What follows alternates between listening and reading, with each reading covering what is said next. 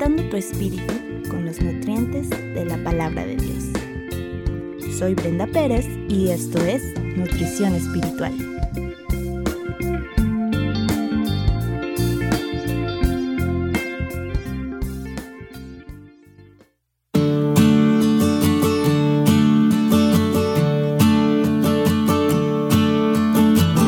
¿No hay persona en esta época que no haya escuchado hablar de Van Gogh?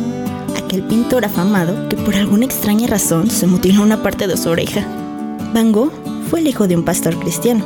Toda su niñez y parte de su juventud fue instruida en la palabra, y él sentía una gran necesidad espiritual de entregarse a sus semejantes. Quiero que tengas esto muy presente. Él deseaba ejercer la misma vocación que su padre, y entusiasmado comenzó en Ámsterdam sus estudios en teología, los cuales nunca concluyó. Años después asistió a una escuela de evangelización y fue enviado por sus superiores a una zona minera. Fue ahí donde se comprobó de lo que estaba hecho, pues al sentir que estaba apoyando mucho a los mineros y él se quedaba pobre, comenzó a dudar de su fe. A partir de ese momento vivió en una crisis espiritual de la cual nunca se repuso.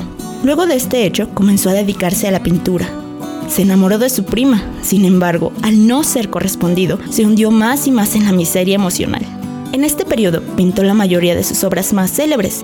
Sin embargo, como era un hombre de temperamento fuerte y arrebatado, se cortó el lóbulo de su oreja tras discutir con otro pintor famoso. Este y otros acontecimientos lo obligaron a ingresar al hospital psiquiátrico, hecho que lo hundió en una tristeza aún mayor hasta el día que decidió terminar con su vida dándose un disparo en el pecho, siendo un joven menor de 30 años. ¿Qué crees que haya pasado con este hijo de pastor?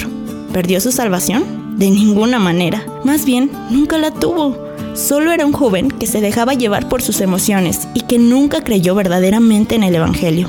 Él pensaba que por sus buenas obras prosperaría en su camino, pero cuando se encontró con la cruda realidad de tomar su cruz y seguir a Jesús, simplemente decidió volver al mundo. Van Gogh al igual que el joven rico de Marcos 10, 21 y 22, se creía un hombre justo y piadoso, pero al poner su confianza en sus riquezas, lo único que demostró fue que habían varios pecados en su interior, entre los cuales destaca la idolatría, por supuesto. El enemigo opera de la misma manera desde el jardín del Edén. Primero te tienta con un fruto agradable a los ojos y codiciable. Después te engaña, haciéndote creer que no habrán consecuencias y que Dios exagera. Al final, terminas cediendo al pecado y te das cuenta de lo bajo que has caído.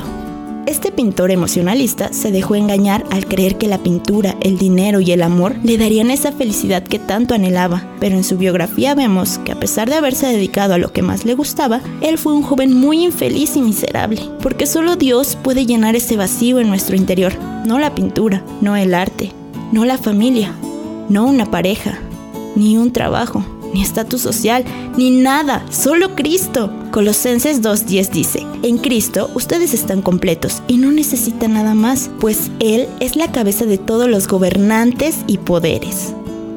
Esto ocurrió en 1890, sin embargo en la actualidad hay decenas de jóvenes Van Gogh que creen que van a ser salvos porque son hijos de pastores, porque van a la iglesia o porque hicieron una oración y sintieron bonito.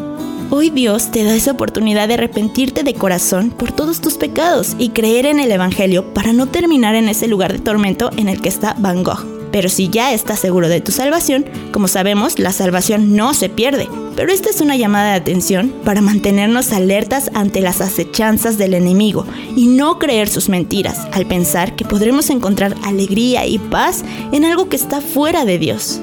Como dice Salmos 16:11, en la nueva traducción viviente, me mostrarás el camino de la vida. Me concederás la alegría de tu presencia y el placer de vivir contigo para siempre. Creamos las promesas que Dios ha declarado en su palabra.